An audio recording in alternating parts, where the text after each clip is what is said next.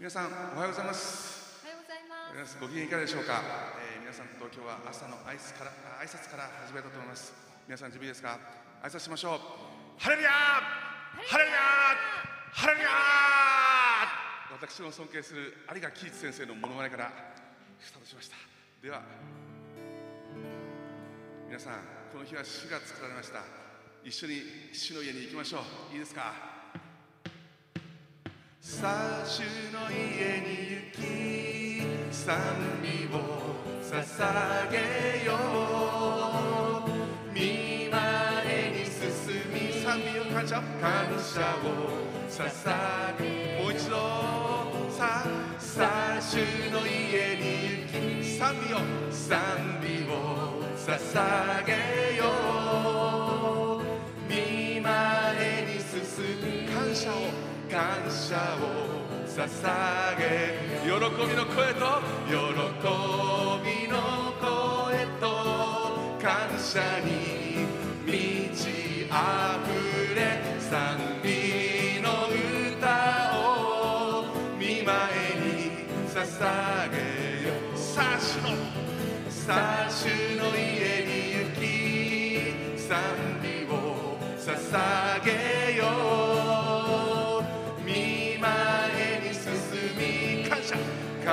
を捧げ一緒に喜びの声を喜びの声と感謝に満ち溢れ賛美の歌を見前に捧げ喜びの声と喜びの声と感謝に満ち溢れ賛美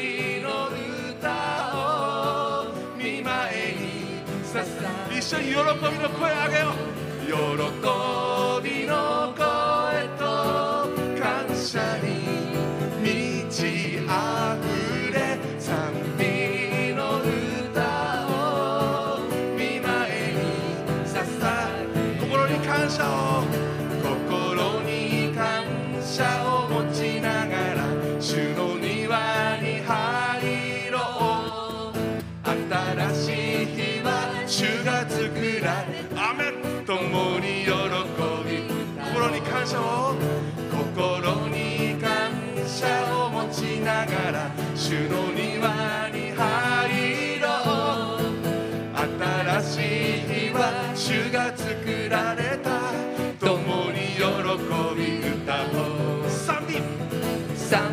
しよう感謝しよう。共に喜び歌おう。賛美しよう。感謝しよう。共に喜び歌おう。心に感謝心に感謝を持ちながら主の庭に入ろう。新しい日は主が作られた。そうなんです。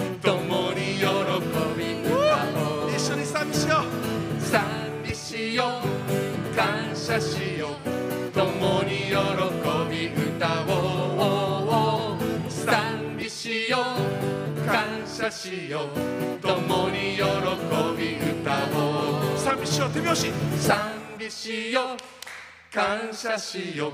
共に喜び歌おう賛美しよう感謝しよう。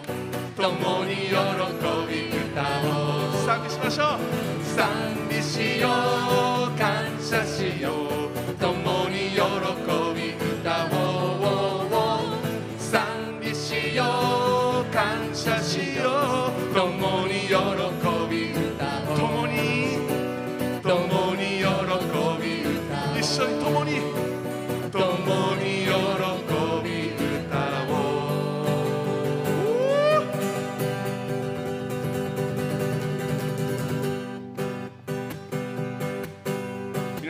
皆さん準備はいいですか？イエス様をお迎えした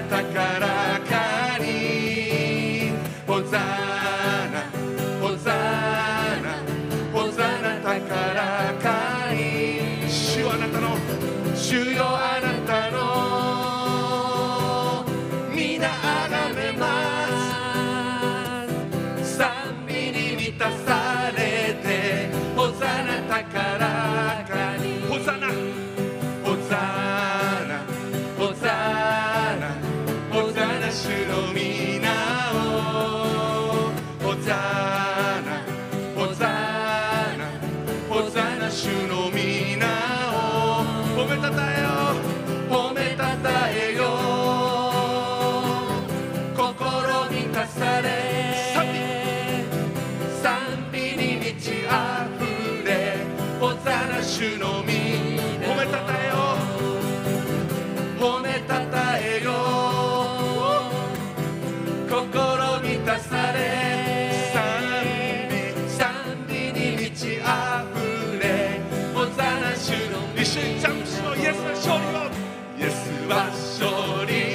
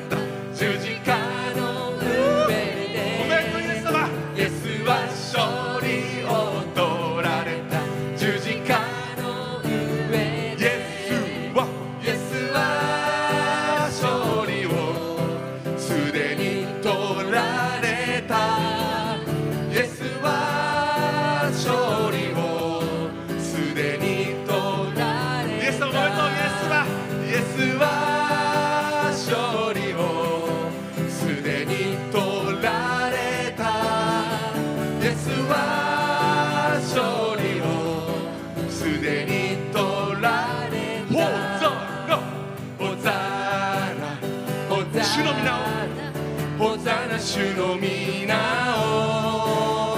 ホザナ。ホザナ。ホザナ。主の皆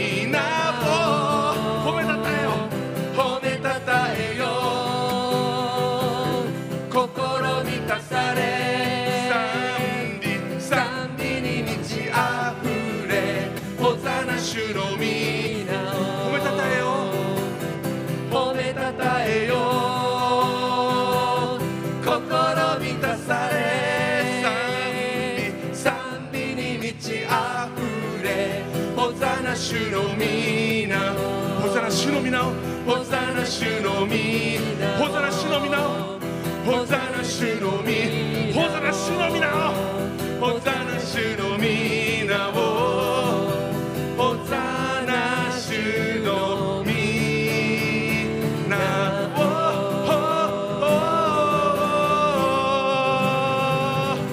イエス様イエスいしましょう。イエス様をお祝いしましょう。あなたの勝利をお祝いします。あなたの復活をお祝いします。あなたのご縁をお祝いします。ハレルヤ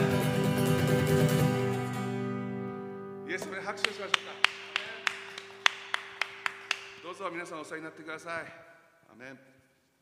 感謝します、えー改めまして皆さんおはようございます。主イエスキリストの皆を、えー心から褒めたたえます。あのもう皆さんご存知だと思うんですけども明日はですね、えー敬老の日なんですね。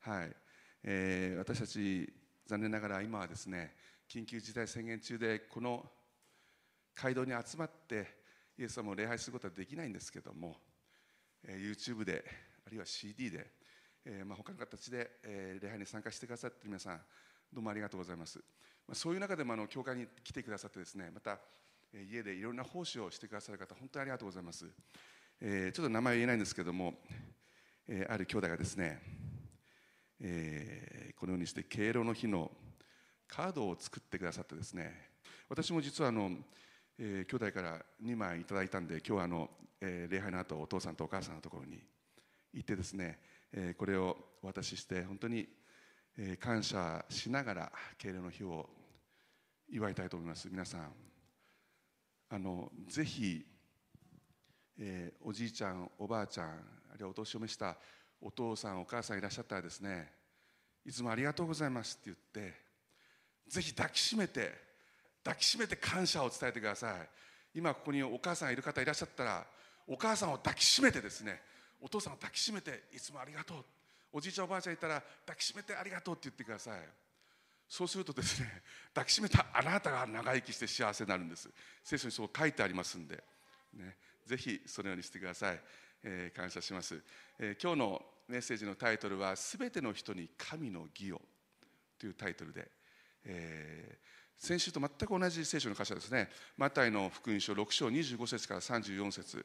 先週はイエス様が言われたまず神の国と神の義を第一に求めなさいっていう中の神の国を求めるというところを、えー、掘り下げだったんですけども今日は神の義を求めるというのはどういうことなのかというのを一緒に掘り下げてみたいと思うんですね、えー、聖書を一緒にお開きください。マタイの福音書6章25節から34節まで。マタイの福音書6章25節から34節までをお読みします。ですから私はあなた方に言います。何を食べようか。何を飲もうかと自分の命のことで心配したり何を着ようかと自分の体のことで心配するのはやめなさい。命は食べ物以上のもの体は着るもの以上のものではありませんか。空の鳥を見なさい。種まきもせず借り入れもせず蔵に収めることもしません。それでもあなた方の天の父は養っていてくださいます。あなた方はその鳥よりもずっと価値があるではありませんか？あなた方のうち誰が心配したからといって少しでも自分の命を伸ばすことができるでしょうか？なぜ着るもののことで心配するのですか？野の花がどうして育つのかよく考えなさい。働きもせず紡ぎもしません。しかし私はあなた方に言います。映画を極めたソロモンでさえこの花の一つほどにも装っていませんでした。今日あっても明日は炉に投げ込まれる野の草さえ神はこのように装ってくださるのならあなた方にはもっとよくしてくださらないでしょうか。信仰の薄い人たちよ。ですから何を食べようか何を飲もうか何を着ようかと言って心配しなくてよいのです。これらのものはすべて違法人が切に求めているものです。あなた方にこれらのもののすべてが必要であることはあなた方の天の父が知っておられます。まず神の国と神の義を求めなさい。そうすればこれらのものはすべてそれに加えて与えられます。ですから明日のことまで心配しなくてよいのです。明日のことは明日が心配します。老子はその日その日その日の日にその日その日に十分あります。アメン。神の国と神の義をまず第一に求めなさいと神様言いました。きっとある人はですねこれはもうなんか自分の義を押し付けてるんじゃないですか？って思うのかもしれません。窮屈になりはしないか。と思うかもしれません。ある教会でですね中学校に入ってずっと教会に行ったんですけども小学校から中学校に入って部活動が始まったんですね。で日曜日も部活動があってその子は迷ったんですね。部活動があるけどどうしよう教会に行けない。それでですね日曜学校の先生に相談したんだそうです。そしたら日曜学の先生は部活動やめなさいって言ったそうです。悩んで悩んで結局彼女はどうしたかというと部活動の先生に相談したんですね日曜日教会行きたいんで。そうしたら奇跡的にその練習の日が時間がずれて日曜学校にも参加できてそして部活にも参加できるようになったっていうんですね。うわ奇跡だね。だから神の国と神の義をまず第一に求めなさい。でもここに書いてある神の義というのはそういうことではないんですね。それも含まれているかもしれませんけどそういうことではないんです。しっかりと礼拝にちゃんと休まずに集うこと。聖書をしっかり読むこと。しっかり祈ること。献金しっかりすること。断食をすること。それが神の義であったとしたらそれはいつも見ているル,、えー、ルカルの福音書の18章に書いてあるパリサイ人と全く同じになってしまう。神様見てください。私これだけやってますよ。だから義でしょってなってしまいます。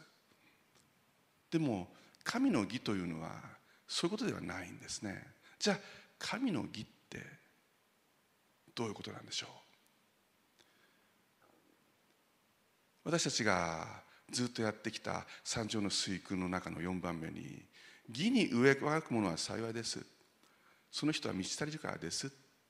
ということをもうすでに一緒に学んだんですけどその義ギリシャ語では「でかいをしねえ」という言葉です。でかいよでかいよっていうギリシャ語はですね、えー、それだけの言葉だと神との正しい関係って意味になるそうです。神が望んでいる神との深い交わりの関係。それがディカイオです。でもディカイオシネという一つの言葉では神の救いという意味になります。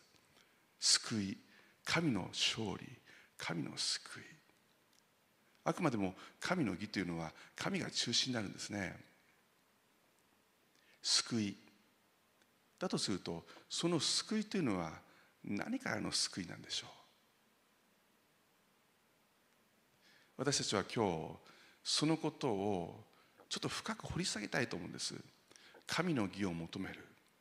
小さな聖句ですけれども短い聖句ですけれども深く掘り下げるとですねきっとそこに宝が隠されているはずです。アメリカである一人のですね農夫がですね、えー、土地を借りて一生懸命耕したそうです。ところが土地が悪くてなかなか作物が育たない。何年やってもダメだったそうです。もう土地が悪すぎる。もう地主さんももう諦めてもこれの土諦めたらいいよって言ったんそうですけど農夫はですねいやもうちょっと深く掘っていいですか？って言ったそうです。いやもうまあ好きにしたらいいよ。どうせダメだよこれ。って言ったそうです。そこで農夫は一生懸命一生懸命掘ったそうです。ところがだんだん掘っていくうちにだんだん変な匂いがしてきたそうなんです。掘って掘ってさらに掘って。皆さんどうなったと思います？石油が出てきたんですそこから。これ本当の話なんです。石油が出てきたんです。もう地主さん大喜びですよね。皆さん私たちは御事の表面だけを耕してもやっぱりどっか浅い恵みにしかならないです。だけど皆さんが掘り進めて掘り進めて深く深く御言葉の深みに入れば必ずそこには宝が隠されています。今日その宝を一緒に取りに行きましょう。お祈りします。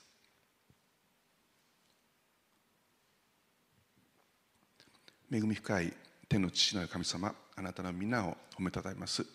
今日このようにしてあなたの御言葉に預かることができる幸いをしよう。感謝をします。今からあなたが語ってくださる御言葉に私たちは真摯に向き合いたいと願っております。しっかりと心を開いてあなたの言葉を食したいと願っております。イエス様どうぞ私たち一人一人に触れてくださってそして聖霊様どうぞ油注いでくださって私たちが聖霊様のその臨在に満たされて導きによって御言葉を悟ることができますように。聖霊様一緒に語りましょう。あなたに全てをお委ねします。感謝して主イエス・キリストの皆を通してお祈りいたします。アメン。アメン。感謝します。このマタイの福音書6章5章もそうですけども三条の水訓山の上で語られたイエス様の言葉に共通している一つのテーマがあります。それは心配するなということです。あなたは心配するなといつも言うんですね。あなたは何を着ようか何を飲もうか何を食べようか。そして明日はどうなるんだろう。明日のことを心配してるんです。私たちもそうですよね。自分の体のこと自分の命のこと。そして自分の明日つまり自分の将来のこと。そのことをやっぱり心配してしまう。だけどイエス様言うんです。心配するなって。なぜならあなたが心配しているそのずっとずっと前から。イエス様があなたのことを心配してるんです。そしてもう一つ自分の体のこと自分の命のこと。自分の明日のこと将来のことはあなたにはどうにもならないことなんです。あなたが今日自分の血圧を自分の心臓の速さを自分の内臓で何が起きているのか細胞のことを何一つ自分でどうすることはできません。自分の命のこともあなたの寿命を一日延ばす100年延ばすそのこともあなたにはできないことなんです。生まれた日も死ぬ日もあなたの命のことであなたは全く無力です。将来のこともです。明日何があるかわからない。だけどその3つのことを全てコントロールされている方がいらっしゃいます。それがイエス・キリスト神です。神があなたのことを心配しておられてそして神が何よりもあなたの必要を全部ご存知だっていうんです。必要を満たしてくださる方があなたの必要を全部ご存知なんだ。だから心配するなって言うんです。心配しない代わりに何をしたらよいかというと神の国と神の義をまず第一に求めなさいと神は言いました。先週神の国と神の国を求めるということを皆さんで一緒に見ていきました。天の御国というのはあそこにあるあっちから来るそこにあるそういうものじゃないんだってイエス様が言ったんですね。天の御国はあなたの方のただ中につまり2人でも3人でもイエス・キリストの皆によって集まる時そのただ中にあるんだ。キリストの臨在ですよね。先週聖霊を求めましょうって言ったんです。神の霊を求めましょう。そこに御国があるんだ。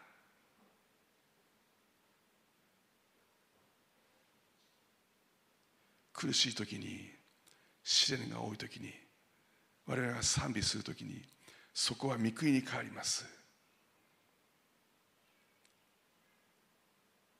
御国はここにあったんだ。そういう感動を覚えた人も多いと思います。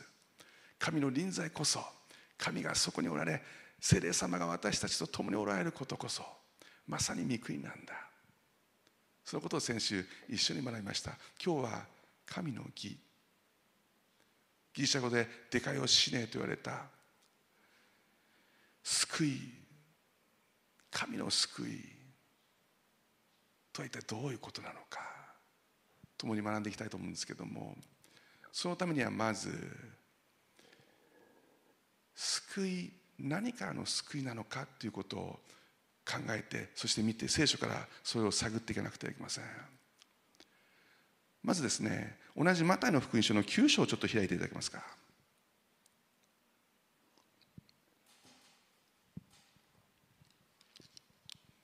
マタイの福音書9章9節。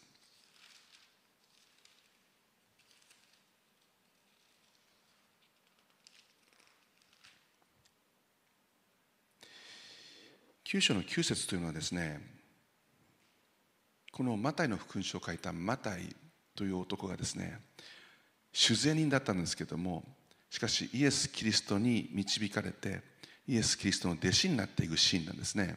ちょっとそこをお読みします。マタイの,、え、マタイの福音書9章9節。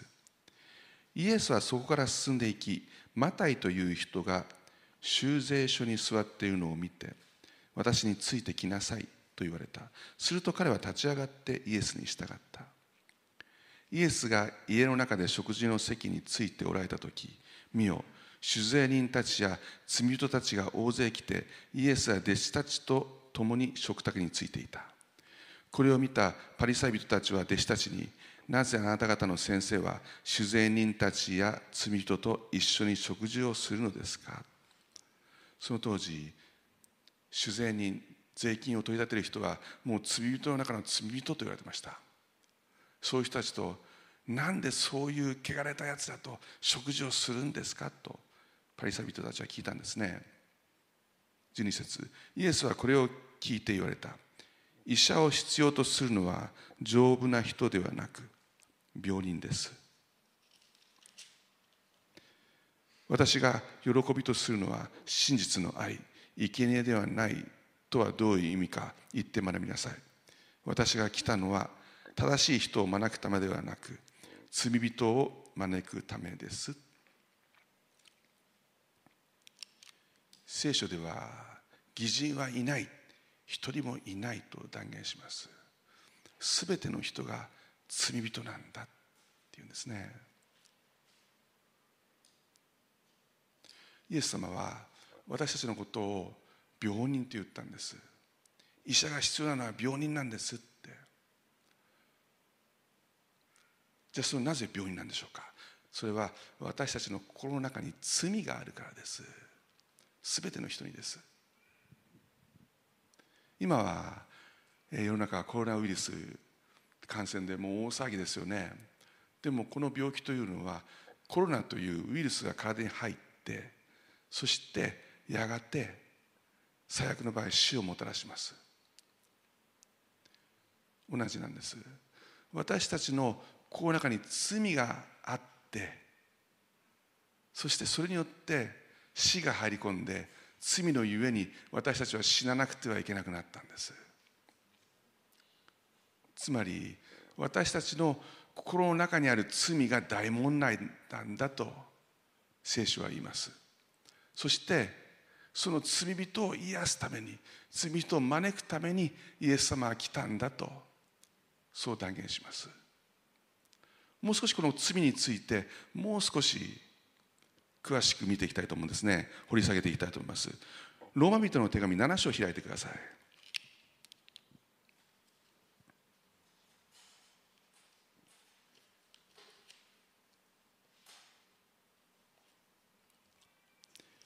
ローマ人の手紙7章18節。このローマ人の手紙を書いたパウロはもう救われてそしていろいろなところで伝道活動をしていた彼がですねこのように言うんです。18節。ローマ人の手紙7章18節。私は自分のうちにすなわち自分の肉のうちに善が住んでいないことを知っています。私には良いことをしたいという願いがいつもあるのに実行できないからです。私はしたいと願う善を行わないでしたくない悪を行っています。私が自分でしたくないことをしているならそれを行っているのはもはや私ではなく私のうちに住んでいる罪です。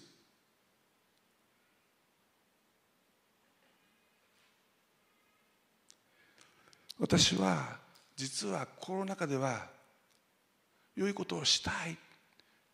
良いことをしたいって思ってるのに。でもしたくない悪を行ってるんだっていうんですね。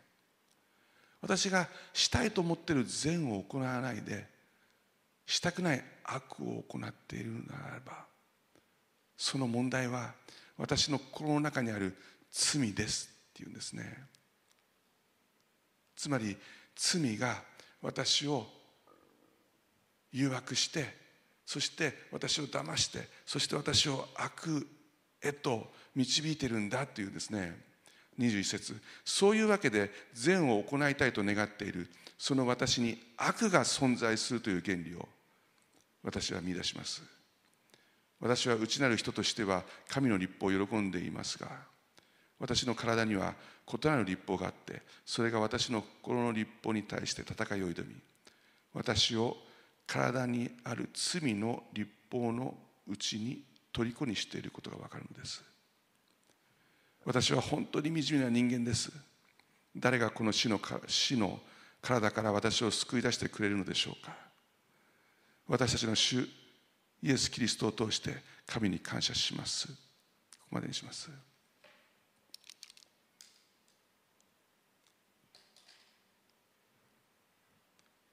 パウロはクリスチャンになって一生懸命伝道するその中で心の中ではもっといいことをしたいもっといいことをしたい。でも心の中で罪のゆえにある兄弟を憎んだりイライラしたりあるいは憤ったりあるいは思ってはいけないことを思ったりその葛藤の中でもう救われているのにイエス・キリストを信じているのに私こそ罪人の頭ですと彼は宣言しています。罪人の頭でしたとは言ってません。そしてここで私は本当に惨めな人間ですって言ったんです。私は本当に惨めな人間です。この後誰がこの死の体から私を救い出してくれるのでしょうって言ってます。誰がって言ってるんです。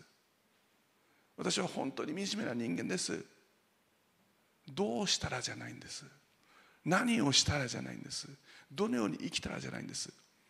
誰がって。もう分かってるんです。自分ではどうにもならないことが。じゃあさっきから連呼してる。罪罪罪。罪って私たちが心の中に罪があるっていうその罪というのはどういうものなんでしょう？それもちょっと深く掘り下げたいんです俺は掘り下げてみたいと思います。創世記を開いてください。聖書の一番最初です。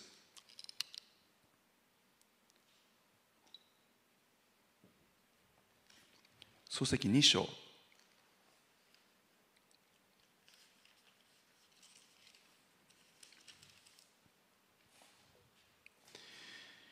2章の15節。先週も、えー、先週聞いた方はもうもう一度やりましょう、今日初めての方は新鮮な気持ちでこの漱石のエデンの園で何があったかを一緒に見ていきたいと思います。漱石2章15節。神である主は人を連れてきてエデンの園に置きそこを耕させまた守らせた。神である主は人に命じられた。あなたはそののどの木からでも思いのまま食べてよい。しかし善悪の知識の木からは食べてはならない。その木から食べるときあなたは必ず死ぬ。また神である主は言われた。人が一人でいるのはよくない。私は人のためにふさわしい助け手を作ろう。神はすべての創造の技を言葉によって全てお作りになったんですね。そして6日目までに全ての人が生活できる環境を整えて最後に私たちに似た形に人を作ろう。ライクネスっていう言葉が出てくるんですけどもまさに私たちのイメージ通りに私たちのような形で心で人を作ろうって言ったんです。そして神は土からアダムという男をお作りになりました。そしてアダムをそこに、えー、エデンの園に置いたんですね。そしてそこにそのその管理させる仕事を彼に任せたんです。神はこう言ったんです。この園のどの木からでも取って食べてよい。ただ中央にある善悪の知識の木から中央には2つの木2本の木がありました。それは命の木と善悪の知識の木です。その2本のうちの1本善悪の知識の木の木の実を取って食べてはならない。木を実を取って食べてはならないって言ったんです。それを食べる時あなたは必ず死ぬって言ったんですね。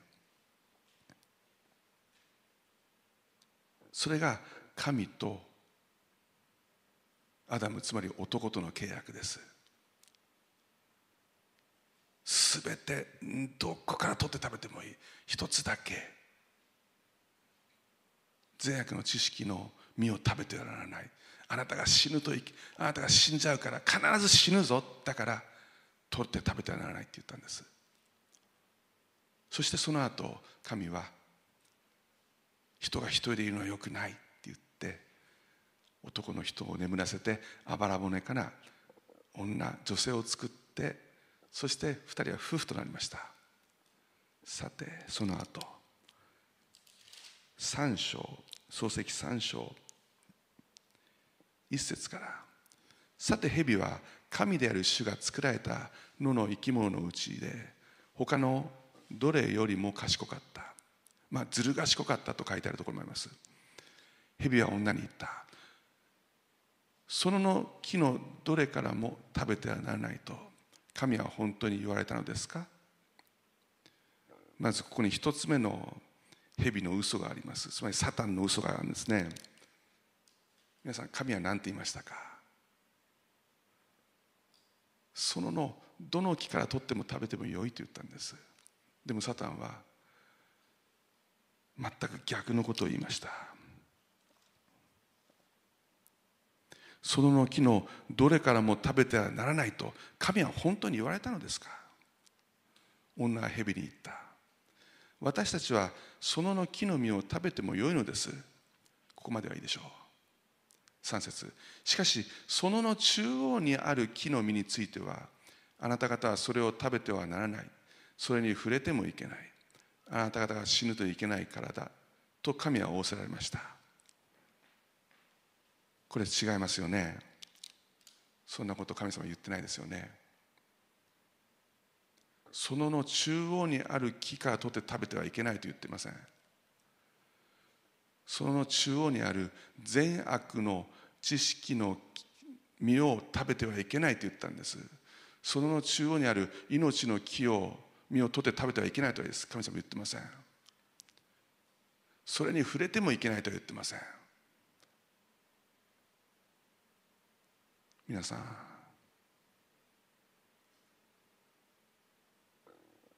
女性エヴァは神様の言葉を直接聞いてませんでした。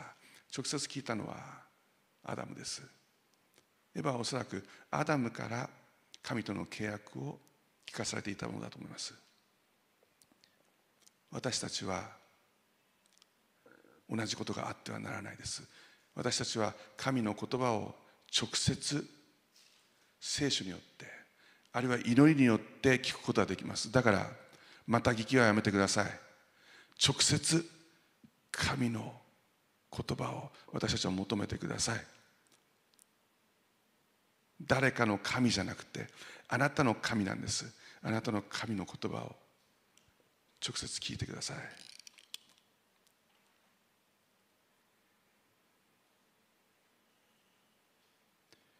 3節もう一回言います。3節しかしその中央にある木の実についてはあなた方はそれを食べてはならない。それに触れてもいけない。あなた方が死ぬといけないからだ。と神は仰せられました。すると蛇は女に言った。あなた方は決して死にません。ここでまたサタン蛇が嘘をつきます。あなた方は決して死にません。神はそんなことは言いません。必ず死ぬって言ったんです。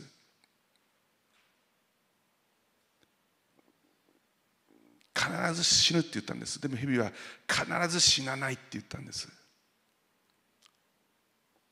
5節。それを食べるその時目が開かれてあなた方が神のようになって善悪の知識を善悪を知るものになることを神は知っているのです。ここも嘘があります。あなた方が神のようになってって書いてます。いやいやいやいや。もうあなた方は神のように作られたんです。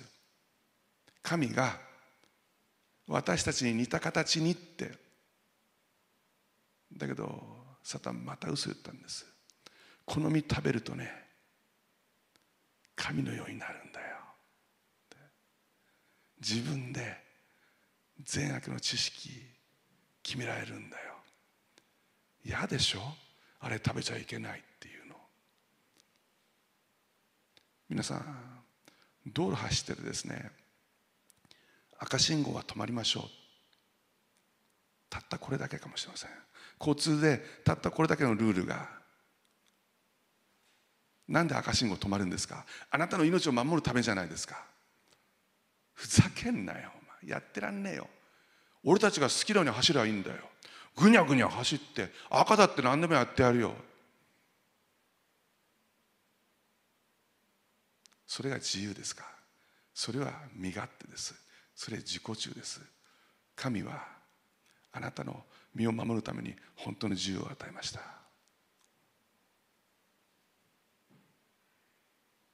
たった一つの不自由が人間には許されないんですね。人間はそれは我慢できない。女は取って多分一口だったと思います。死なないじゃん。大丈夫じゃん。そして男に男も食べました皆さんたった一口ですよおそらく。それが命取りになるんです。サタンはそうやって今も私たちを攻撃し続けます。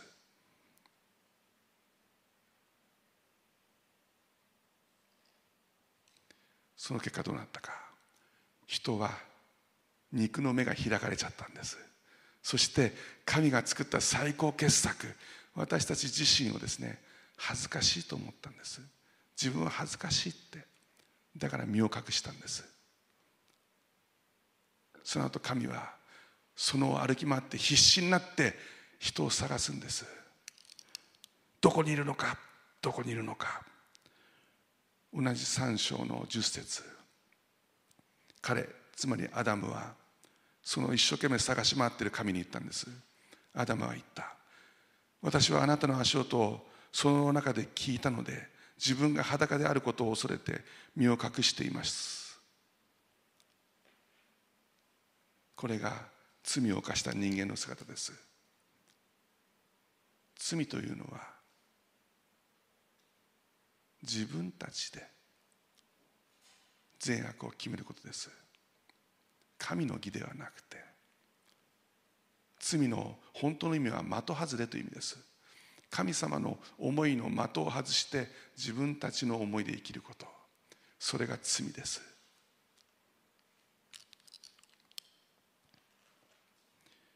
この後22節。ここから222324はものすごい大切なんで皆さん覚えてください。神である主はこう言われた。見よ人は我々のうちの一人のようになり善悪を知るようになった。今人が背のその手を伸ばして命の木からも取って食べ永遠に生きることがないようにしよう。神である主は人をエドムの園から追い出し人が自分が取り出された大地を耕すようにされた。こうして神は人を追放し命の木への道を守るためにケルビムと輪を描いて回る炎の剣をエデンの園の東に置かれた。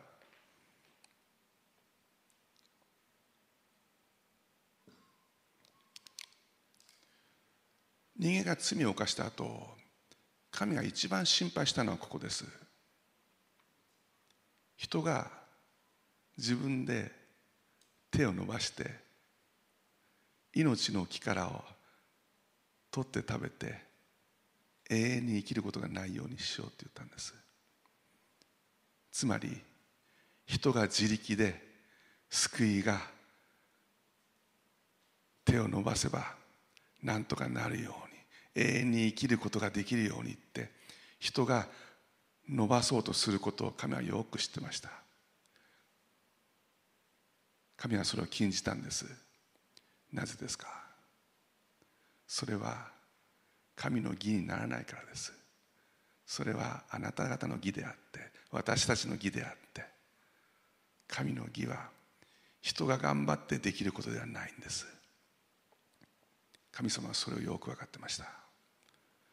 だからケルビムというのは天使の一つなんですけども天使をそこに置いてそして火の剣を置いてそこに人間が勝手に入ってこないようにそこを守られたんです。そして人をそのから追放したんです。この先人は自分の力で救いを永遠の命をつまり神の義を握ることはできなくなりました。なぜならそれが神の義ではないからです。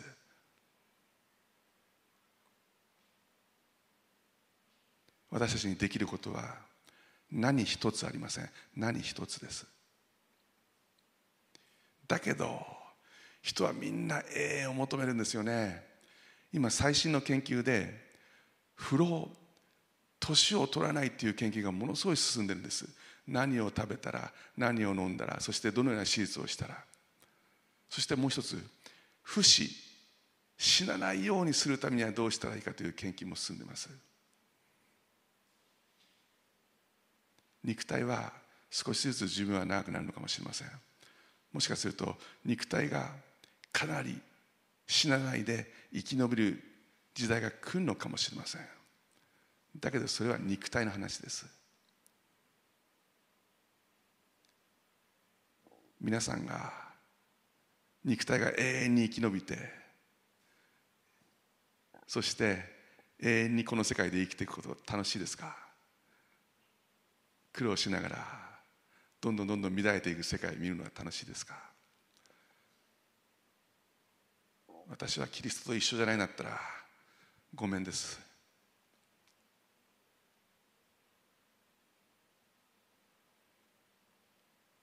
私たちが願うのは神と共に生きる永遠です。ではどのようにしたら命をつまり神の義を握ることができるのか。ローマ人の手紙を3章開いてください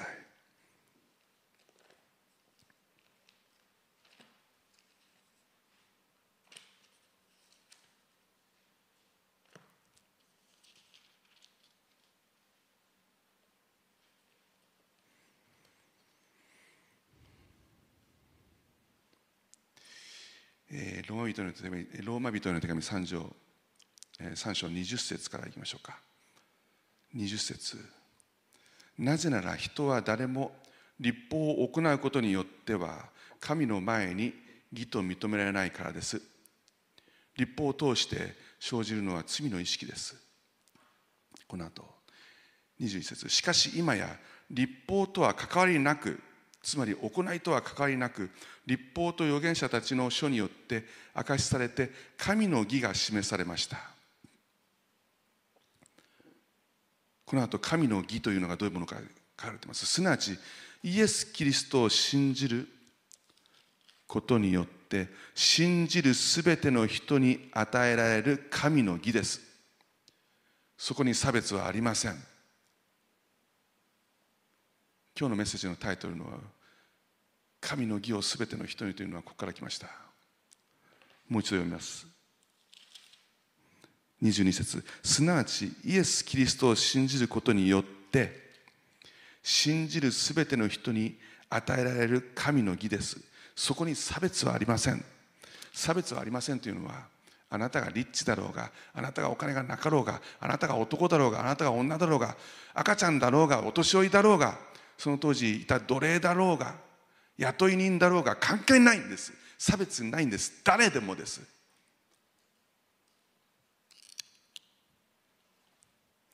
すべての人は罪を犯して神の栄光を受けることができず神の恵みによりキリストイエスによる贖いを通して値なしに義と認められるからです。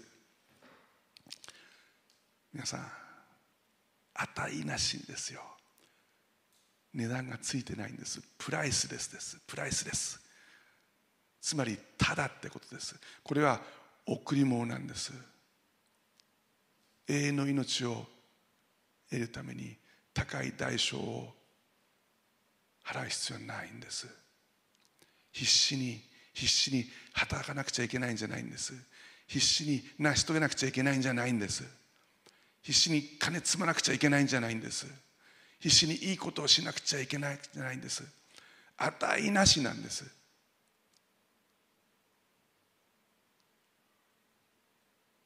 罪から来る報酬は死です。罪によって私たちは死ななくてはいけません。しかし神のくださる賜物は賜物っていうのはプレゼントです。神からくださった賜物はキリストイエスにある永遠の命ですとローマ書に書いてあります。永遠の命は皆さん神様からのプレゼントなんです。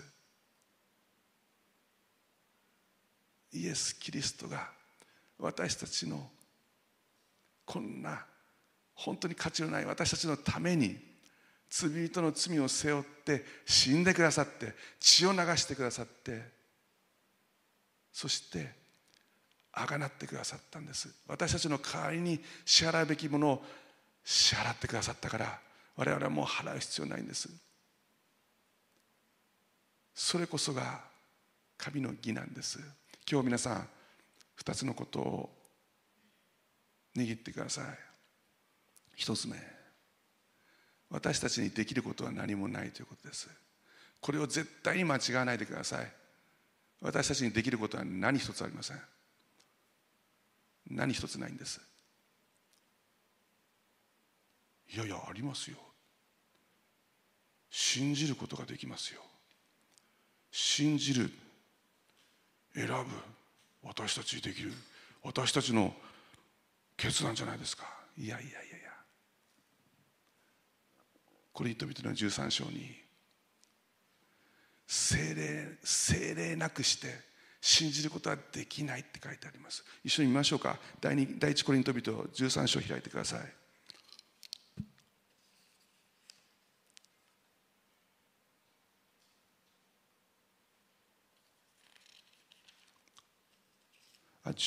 第一コリント人12か。12章。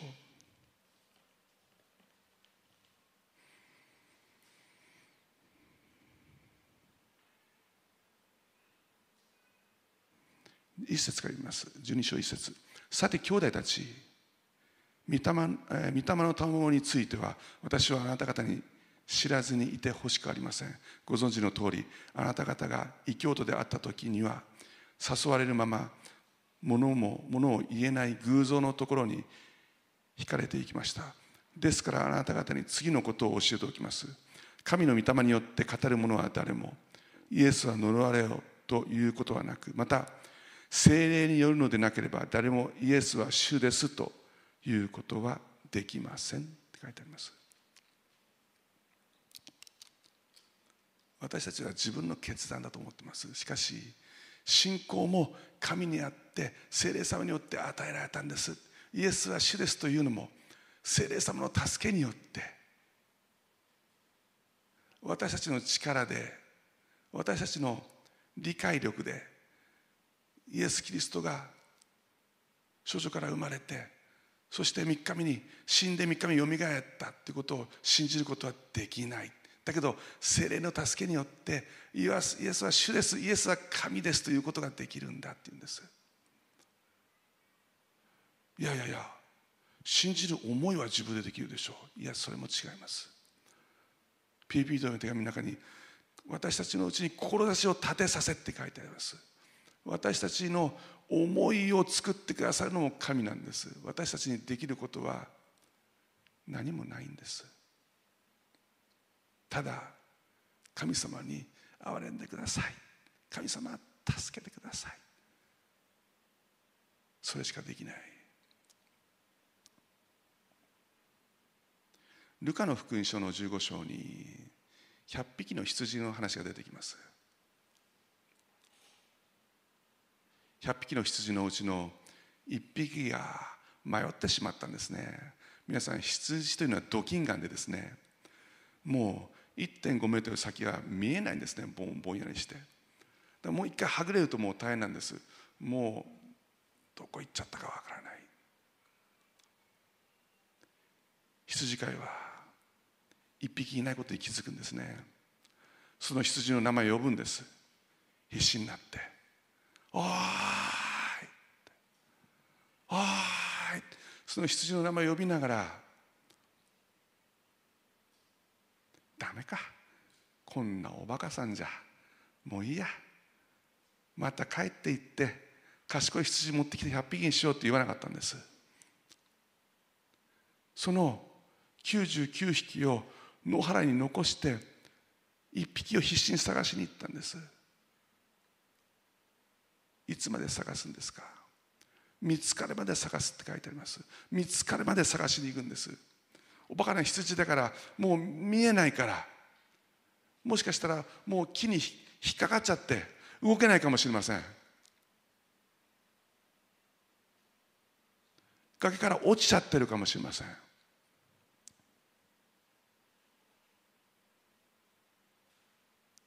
羊ができることなんですか？泣くだけです。めーめーって泣くだけです。自分で自分を救うことはできないんです。だから必死になって探すんです。神が必死になって探して探して死の影の谷までも行って探してそして見つけて救い出して抱えていって見つかりました。見つかりました。近所の人に見つかりました。喜んでください。近所の人はどう思うと思います？バカじゃねえか。たかが羊じゃねえかと思うんですよきっと。だけど羊飼いにとってはその羊が愛おしいんです。皆さん神の義というのはすべて神からの無償のプレゼントであなたにできることは何も何一つない。そのことを忘れないでください。私にだってできることがあると思った瞬間人間は高慢になります。だから絶対気をつけてください。これが恵みです。恵みというのは私たちにできることは何一つありません。ただ与えられるものなんです。二つ目。神の命に生きるということです。神の命を握るということです。神の救いというのはイエス・キリストの復活の命を握ってそして生きるということです。それが神の義に生きるということです。そう聖書に書いてあります。神の義と認められたのはあなたがキリストを信じる信仰によってって。あなたのために皆さんあなたのために流された血をあなたのために刺された釘をあなたのために刺された槍を私のためです。私のためでしたそしてその愛を受けることです。キリストは3日目によみがえりました。そこに神の勝利があります。死に打ち勝ったんです。それを信じて握る時私たちも死に打ち勝つことができます。皆さんキリストの勝利を共に握ってキリストの命を共に復活の命に生きていく。それが神の義です。ぜひ神の義に生きてください今日。今日皆さん命のことでそして体のことで明日のことを心配しないで精霊様の臨在と精霊の導きとそして命を日々求めてください。日々です。あもう救われた。イエス信じたから大丈夫じゃなくて朝に夕に恵みがやってきますから日々朝に夕にキリストを求めてください。それらのもの。あなたが本当に必要と思っているものじゃなくて神が一番あなたのことをよく知っているその本当の必要を神は必ず満たしてくださいます。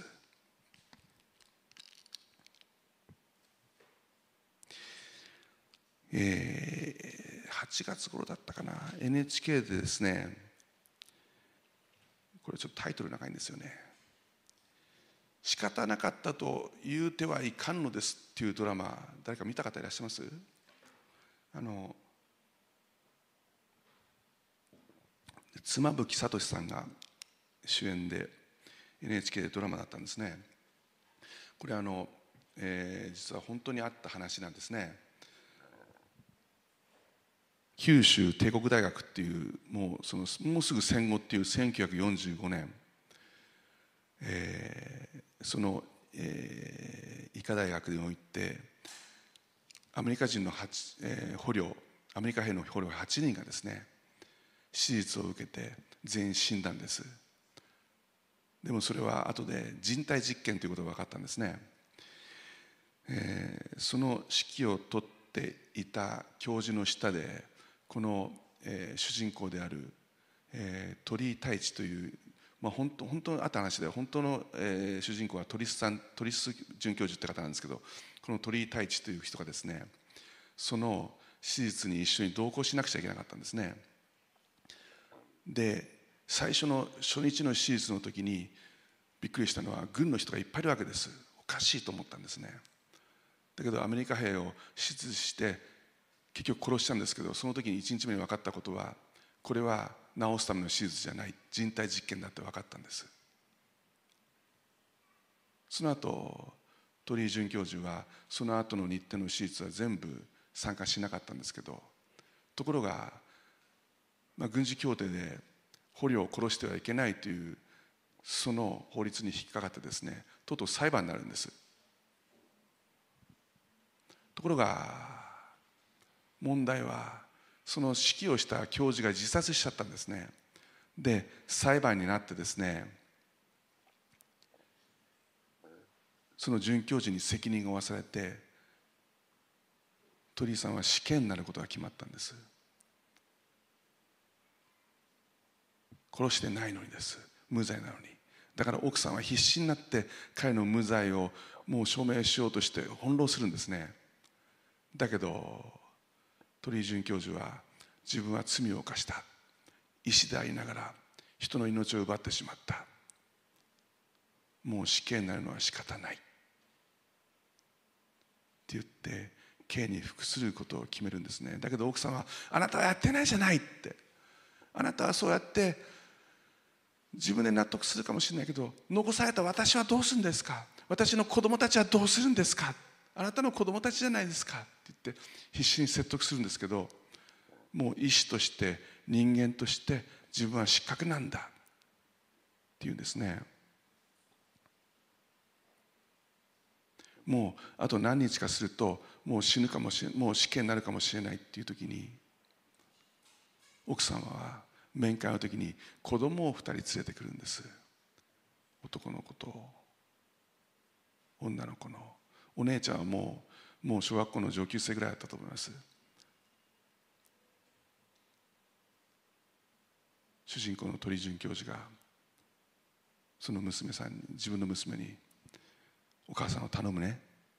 お母さんを頼んだぞって言って時間ですって言って立ってそこを去ろうとするときに多分反抗期だったんでしょうね。だけどその娘さんが立って立ち上がって「お父さん!」お父さん行かないで。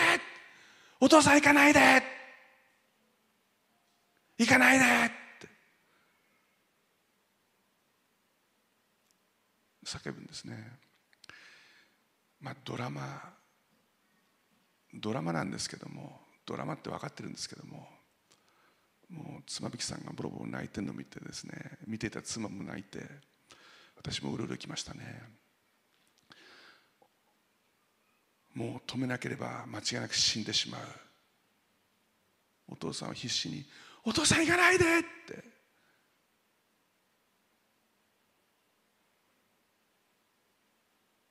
その叫びで彼は刑の原刑を申請してそして彼は死刑を免れます。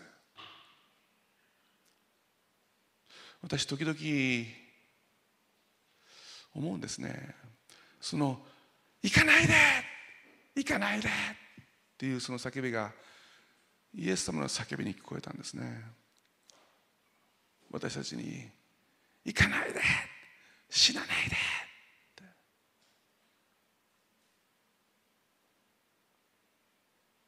私時々思うんです。イエス様ってきっと子供のような人じゃないのかなって。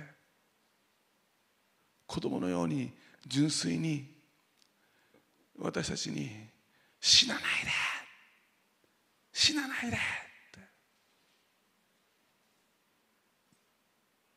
皆さんこれが神の義です。神が必死になって人間の私たちに頼むんです。行かないで死なないでって。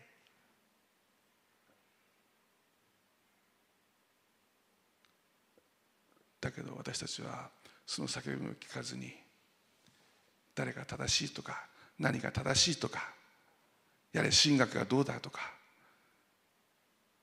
何あっちが悪いとかそんなことはどうだっていいんですよ。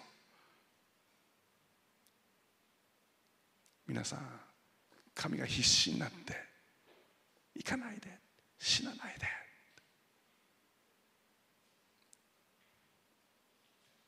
新明記の30章にこのように書いてあります。神はこう言いました。今日私はあなたの前に祝福と呪いを置く。命と死を置く。あなたは自由に選びなさいと言いませんでした。神はあなたは命を選びなさい。choose life って言ったんです。あなたは命を選びなさいって。これが神の義です。今日皆さん神がイエス様が必死になって行かないで。行かないで。その子に答えませんか？永遠の命をキリストによって握りませんか？それが神の願いです。天のお父様あなたの皆を褒めたたえます。今日このようにして私たちは神の義があなたの救いであること神の義があなたの命であることあなたの命をあなたの救いをまず求めてほしいと神が願っていることを知ることができました。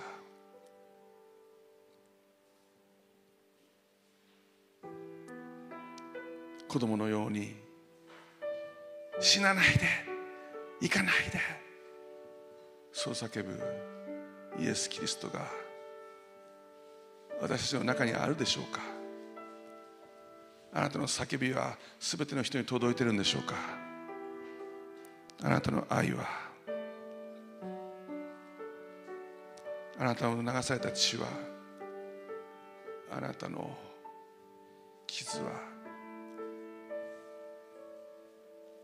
イエス様イエス様このような愚かな本当に鈍感な哀れな私たちを惨めな私たちをどうか憐れんでください。私たちにできることは何にもないです。何にもないです。何もないです。できないです。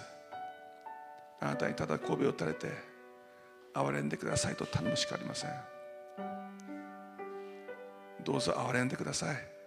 イエス様憐れんでください。イエス様憐れんでください。どうぞ救ってください。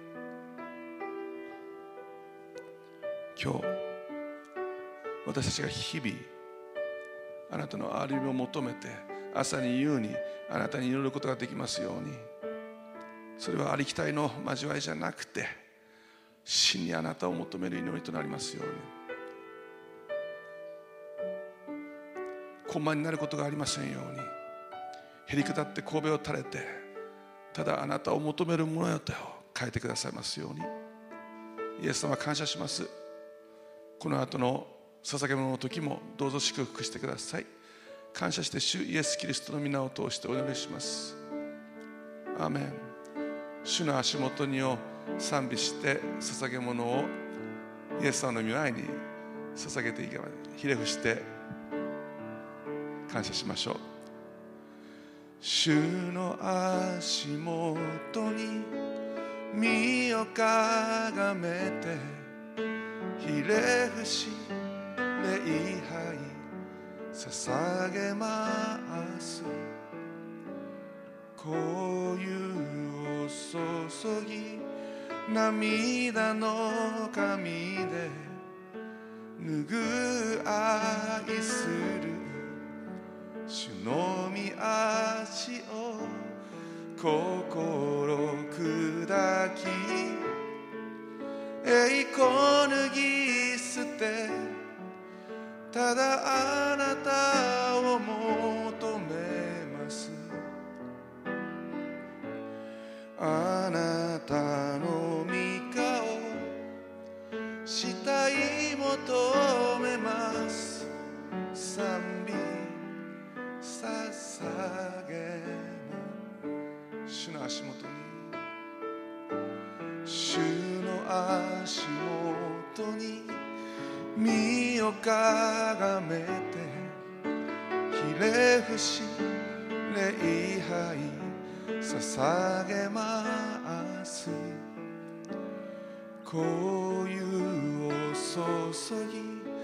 涙の髪で拭う愛する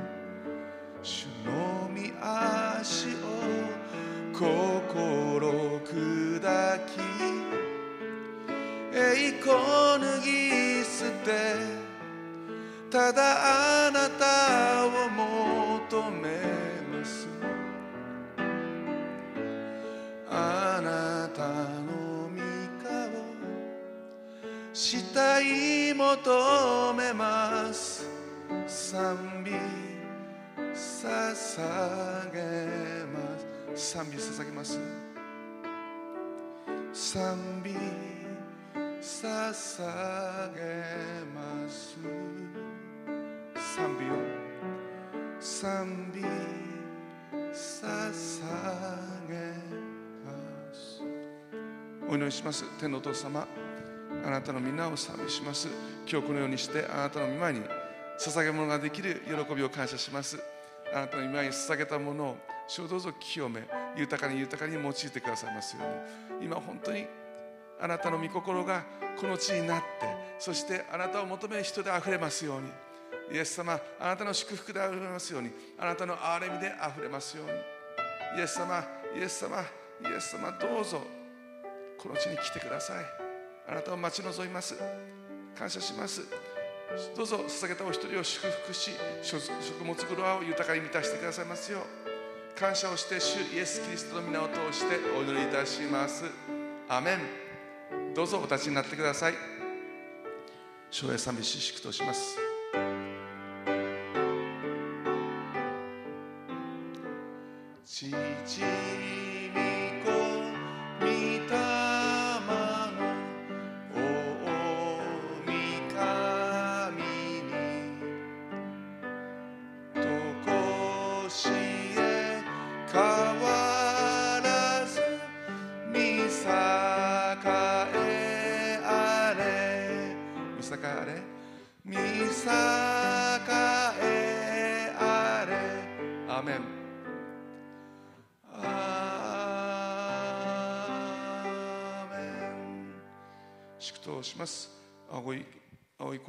は主イエス・キリストの恵み父なる神の永遠の愛精霊の恩親しき交わりが今日場所は違ってもあなたを礼拝したいと集った愛する兄弟姉妹とともにまたそのご家族の皆様とともに今からのち常しえまでもありますように主イエス・キリストの皆によって祝福を宣言いたします。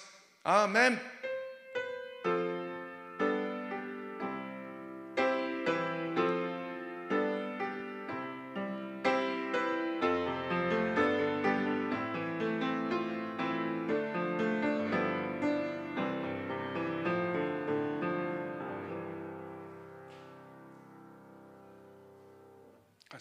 どうぞお世話になってください。ありがとうございました。感謝します。えー、多分今月末には緊急事態宣言が明けると思います。また皆さんとこの街道で共に集ってイエス・キリストを礼拝できますことを、かえーその日を本当に待ち望みもうちょっとの忍耐ですね皆さん。はいまたお会いしましょう。神の国と神の義をまず第一に求めて明日も祝福がありますように。ありがとうございました。感謝します。また来週お目にかかります。どうも失礼します。